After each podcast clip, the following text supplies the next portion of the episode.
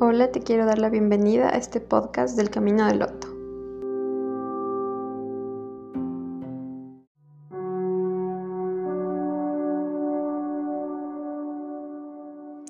Bueno, el día de hoy vamos a conversar sobre una de las emociones que más nos ha atacado a todos en el día a día y más en estas últimas épocas, en estos últimos tiempos de cambio, pero asimismo de incertidumbre. Bueno, vamos a comenzar hablando un poco de nuestro amigo el miedo. Y bueno, hay que reconocer que en general las emociones de las que vamos a ir conversando, cada una de ellas tiene una función. Pero eh, adelantándoles un poco, de hecho, la mayoría de emociones tienen la función de supervivencia, de evitarnos peligros, de evitar correr riesgos o afrontar circunstancias en las que necesitamos actuar. Pero específicamente en relación al miedo, es evitar estos peligros o de alguna manera hasta la liberación hormonal que se produce cuando sentimos miedo, nos mm, da una acción de huida ante algo que necesitamos escapar. Si retomamos esta emoción en tiempos antiguos, obviamente si había un animal o había algún fruto desconocido o una situación peligrosa o un camino inseguro, nosotros teníamos la decisión en ese momento en base a este miedo de evitar ese tipo de peligros y tratar de mantener la supervivencia de nuestra especie. Tenía una función muy importante. Sin embargo, el miedo a lo largo de los años de nuestra evolución ha ido teniendo o adquiriendo más bien una función bastante irracional y esa es de la que vamos a conversar el día de hoy. Este miedo de alguna manera como lo mencioné, irracional, que más bien va enfocado hacia ideas mentales que tienen mucha relación con lo desconocido, con la incertidumbre, con la duda, con el futuro. Muchos de ellos en un inicio son desarrollados en la infancia, aunque en la infancia son un poco más reales y más aceptables, por así decirlo. Sin embargo, vamos cargando con estos miedos como una especie de traumas que se van de alguna manera impregnando en nuestra, en nuestra psique, en nuestra esencia, o como quieras llamarlo, y traspasa la barrera del tiempo en donde, aunque ya no tengamos los mismos 5, 3, 8 años, seguimos teniendo miedo a situaciones en las que de alguna manera se reactiva o se renueva esta emoción. Es como que se reactualizara y de cierta manera volvemos a sentir ese miedo o con los daños del miedo a veces suele agrandarse. Muchas veces este, digamos, esta creación del miedo que parte de la imaginación, porque si vamos a reconocer eh, cómo es el miedo, Básicamente te creas una situación mental o enfrentarte ante alguna cosa o situación que te provoca una sensación de ahogo, de no poder, de inactividad, de quedarte estático de alguna manera en la que no sabes cómo actuar. No hay un plan de acción en este caso y de alguna manera se vuelve real si ahora mismo piensas en uno de tus más grandes temores y te pones en una situación de miedo solo, imaginándotela, es como si lo vivieras y de alguna manera tu cuerpo, aunque no esté en la situación, siente todo ese temor. Entonces, el miedo se vuelve de alguna manera real, aunque solo lo imaginemos, aunque solo esté en nuestra mente. Pero al decir que por qué ignoramos el funcionamiento del miedo, este no saber del funcionamiento del miedo hace que no comprendamos el real uso o de alguna manera que lo podamos integrar en nuestro ser de una manera un poco más saludable. Esta falta de conocimiento del funcionamiento del miedo tiene mucho que ver con una desconexión con nosotros, con una desconexión con nuestra propia humanidad. Y al referirme a humanidad me refiero a vulnerabilidad, a fragilidad. ¿Por qué de alguna manera ignoramos esto, desconocemos esto o nos desconectamos de esto? Porque mostrar vulnerabilidad ante alguien no está permitido y si vamos a algo más profundo socialmente, no está permitido demostrar muchas de las emociones negativas, por así decirlo. El enojo, eh, el miedo, la tristeza, son emociones que uno tiene que irlas ocultando y solo puede mostrar la mejor cara eh, de la moneda cuando realmente esta fragilidad, este reconocimiento es el que nos puede ayudar a salir de una manera más fácil del miedo. No es la cura absoluta, sin embargo nos puede ayudar a crecer personalmente y de alguna manera desarrollar una o desarrollar mejores herramientas para afrontar esta emoción. Si es que vemos el miedo desde una visión diferente, podremos aceptarlo, porque valoremos cómo nos está ayudando, podremos aprender de él y reconocerlo. De alguna manera el evitarlo hace que crezca, hace que sea imposible de contener. Por ello Ahora la solución o más bien el consejo que les planteo es darle la bienvenida. Y claro, puede sonar súper loco. Eh, ¿Cómo es posible dar la bienvenida a una emoción tan negativa que siempre se la ha tachado? Pero realmente solo de esta manera podremos lograr integrarla. Por ejemplo, eh, los miedos actuales que están desatándose con respecto a la pandemia hace que se reviven antiguos y se reactualicen otros que ya estaban ahí presentes. Es decir, si antes teníamos un miedo por día, ahora están tres. Entonces, esto hace que la situación en algunos casos, no digo que en todos, sea insostenible, puesto que se, se han despertado de alguna manera miedos como el miedo a la muerte, el miedo a la enfermedad, el miedo a no saber qué hacer, a no saber cómo responder ante mi familia o de alguna manera económicamente, cómo respondo, cómo hago, eh, cómo irá la economía del país, del mundo, en este tipo de miedos eh, que de alguna manera están reactivándose. En cierta parte podemos verlos como para salvaguardarnos ante situaciones que obviamente salen de nuestras manos.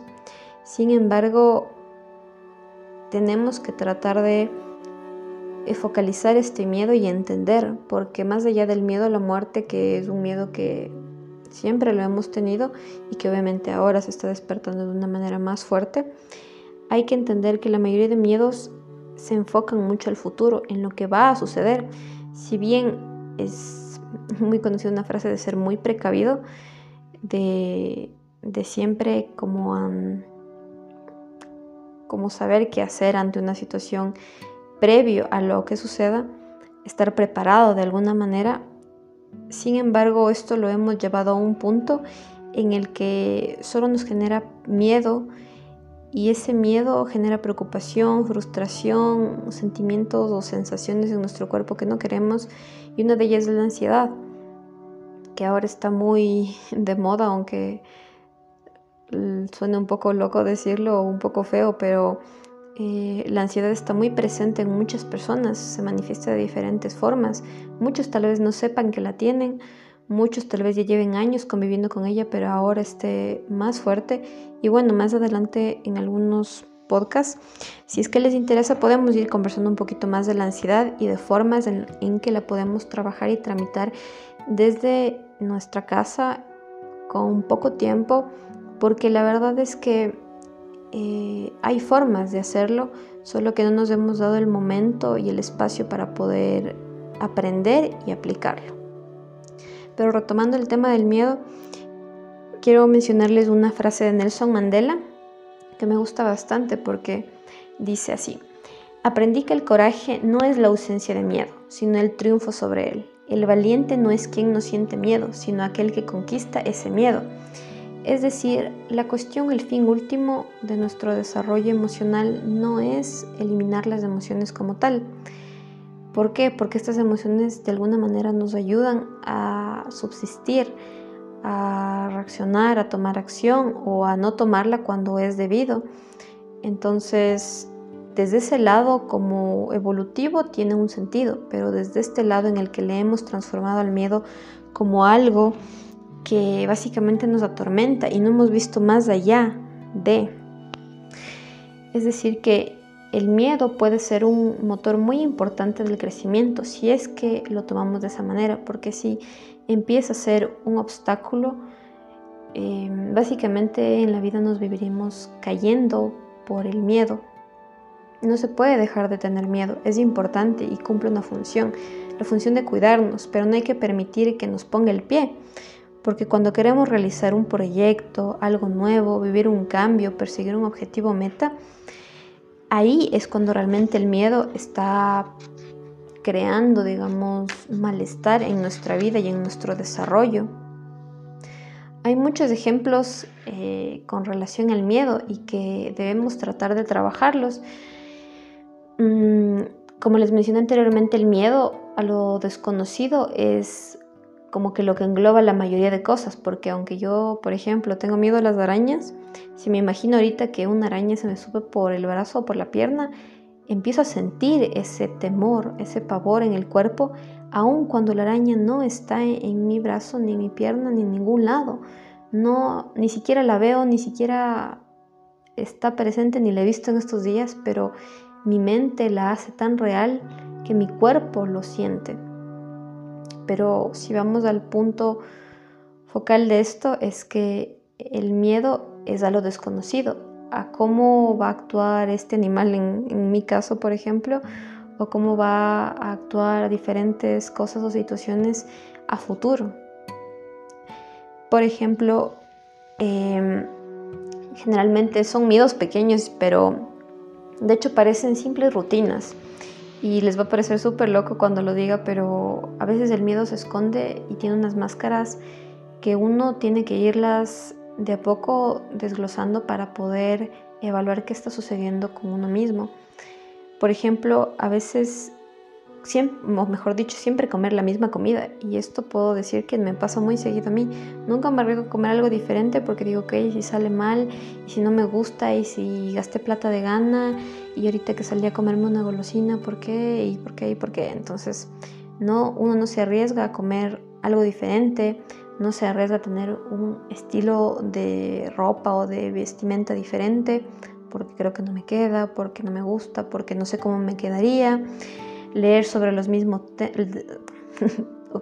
leer sobre los mismos temas o sobre las mismas sobre la misma información, ver películas de los mismos temas, o sea, me gusta la comedia, solo veo comedia, me gusta la acción, solo veo la acción y no me arriesgo a ver otro tipo de cosas que quién sabe pueden aportarme o al menos decir, ok, yo sé que eso no me gusta, pero no es algo desconocido para mí.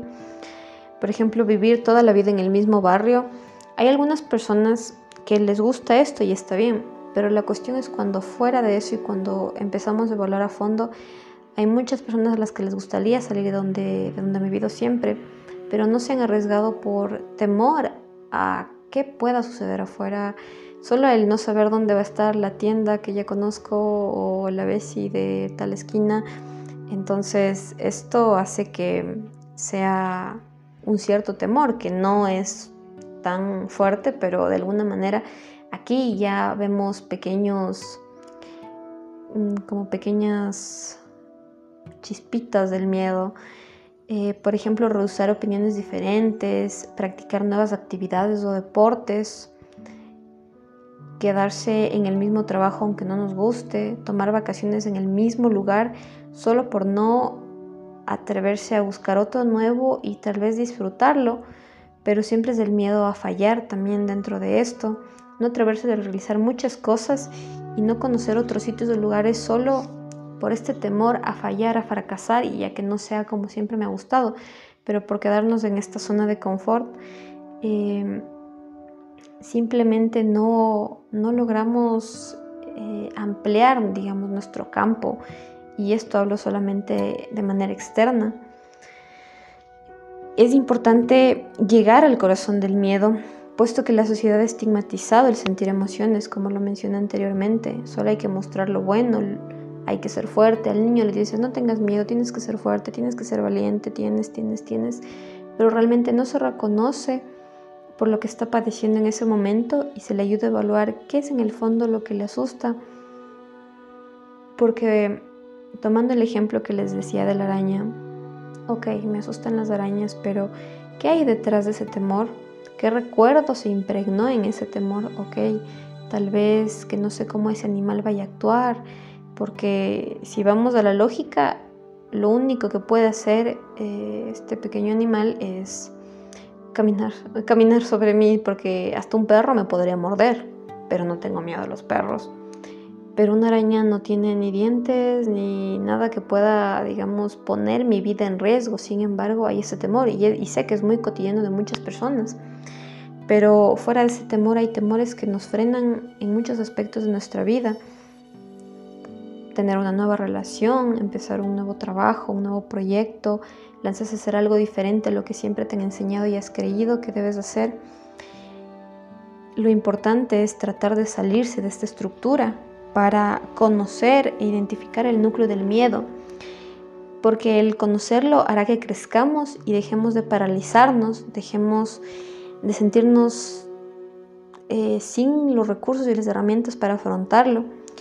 Cada vez cuando vayamos afrontando este miedo va a ser más fácil lidiar con él, porque al saber cómo funciona vamos a poder de alguna manera ir tomando acciones a realizar de a poco para poder afrontarlo. Es importante exponer al miedo, aceptarlo, es decir, no negarlo, no esconderlo bajo el tapete, bajo la alfombra y decir que no existe y mostrar la mejor cara, sino decir, ok, tengo temor a esto por tal y tal cosa, o tengo temor a esto, no sé bien por qué, pero creo que necesito evaluarlo, necesito un momento para analizar por qué tengo tanto miedo a esta situación. Hay que tener en cuenta que la mayoría de emociones, eh, desde este punto de vista, tienen una ganancia secundaria. Eh, Muchas de ellas se basan en la victimización, puesto que el miedo a veces me puede ayudar a seguirme sintiendo como eh, la víctima. De hecho, en, situaciones de violencia, no digo que esto sea en todos los casos, y obviamente trato de, ponerles un ejemplo para que me comprendan, un ejemplo muy grande, pero a breves rasgos uno también lo hace de formas pequeñitas. Eh, por ejemplo, cuando una persona ha sido abusada eh, sexualmente, obviamente se, debe hacer todo un proceso con esta persona. Sin embargo, a veces puede que esta persona vuelva a utilizar este trauma de alguna manera para no hacer cosas que debe hacer, para no explicar cosas que no sabe cómo hacerlas, eh, para desviar la atención, digamos, de lo que debe hacer, aun cuando puede que ya hayan pasado muchos años y ya lo haya superado. Entonces así podemos ver como este gran ejemplo, muchos pequeños ejemplos de temor, o sea, como que porque tengo miedo a la oscuridad, nunca me levanto a apagar en la noche la luz y le dejo que mi pareja o mm, no sé, alguien de la casa tenga que hacerlo o tenga que ir a desconectar el internet o tenga que ir a hacer tal cosa porque yo me siento mal y porque estoy asustado, entonces yo no puedo ir a hacer eso. También otra forma es depender de esta persona, depender de que otra persona realice actividades de las que yo no me creo capaz o de las que simplemente no me interesan hacer eh, como forma de ayuda o como esperando que te den. Como digo, siempre estas ganancias secundarias tienen que ver con seguir en tu zona de confort, en no hacer algo nuevo, en no practicar algo eh, desconocido de cierta manera. Pero es importante buscar estrategias para superar el miedo. Una de estas, eh, ya les voy a explicar un poquito más adelante, pero es importante tratar de, verle al miedo o en general las emociones como una capita de cebolla en la que vamos sacando cada una y vamos evaluando qué tiene esta, porque puede que al principio no aparezca el miedo, como les he mencionado, sino aparezca frustración y tras eso aparezca ira y tras eso aparezca preocupación y tras eso tristeza y tras eso sensación de no poder y tras eso un montón de cosas que hay que ir reconociendo. De, un, de una sola actividad que nos cuesta podemos ir desglosando mucho. Esto requiere sí su tiempo, pero uno puede hacerlo eh, a su propio ritmo. Entonces, ahora el ejercicio que les proponía es que en este momento se tomen un, un minuto, un solo minuto en el que quiero que cierres los ojos y que te imagines ese miedo como nos lo ha pintado o nos lo han pintado socialmente, como un gran monstruo con unos dientes enormes que podrían devorar cualquier cosa, con unos ojos oscuros y con un cuerpo que no logramos ni siquiera entender. no logramos definir algo oscuro, negro, que básicamente puede devorarnos en cualquier aspecto. Pero quiero que a la distancia que tú consideres que quieres tenerle este miedo, representado en el cualquier miedo que tengas, que de alguna manera veas cómo se abre ese traje, el traje de ese miedo, porque solo es un disfraz. Y cuando ves cómo se cae ese disfraz, te das cuenta que hay un niño. Un niño o una niña pequeña, dependiendo a quién quieras poner ahí. Pero ese niño o niña pequeña está asustado. Está asustado, pero no del disfraz ni de ti. Simplemente está asustado y está preocupado y también tiene un tinte de tristeza porque no sabe eh, por qué le has ignorado todos estos años. ¿Por qué no has logrado eh, ver que estaba ahí y entenderlo, darle una mano? Ahora que tú ya eres un adulto puedes ayudarlo de cierta manera a entender por qué ese miedo está ahí y qué sentido tiene en tu vida, qué viene a decirte, qué viene a susurrarte ese miedo que debes hacer. Entonces trata de comprender ese niño y apreciarlo, si es posible abrazarlo a tu interior porque está dentro de ti y hay que tratar de trabajarlo para identificar cómo ese miedo puede acoplarse en mi vida cómo ese miedo puede ayudarme a crecer y cómo yo puedo empezar a amar a ese miedo que más bien es esa parte de mí, de ese niño asustado que nunca pudo superar ese temor que sigue hasta hoy en día molestando, lastimando, generando problemas, generando dificultades. Solo hay que entender la manera de a poco a este niño irlo comprendiendo y valorándolo. Bueno, espero que puedas tomarte un respiro y creo que aquí acabaremos con el tema del miedo. Posteriormente seguiremos eh, tomando a otras emociones para poder explicarlas un poco mejor y no solo verlas desde un punto de vista teórico en el que lo desarrollaremos, sino más bien evaluar cómo nos está afectando y qué puede significar en nuestra vida determinada emoción. Por el momento me despido y te envío un fuerte abrazo que te llegue muy profundo en tu alma. Recuerda que nunca estamos solos.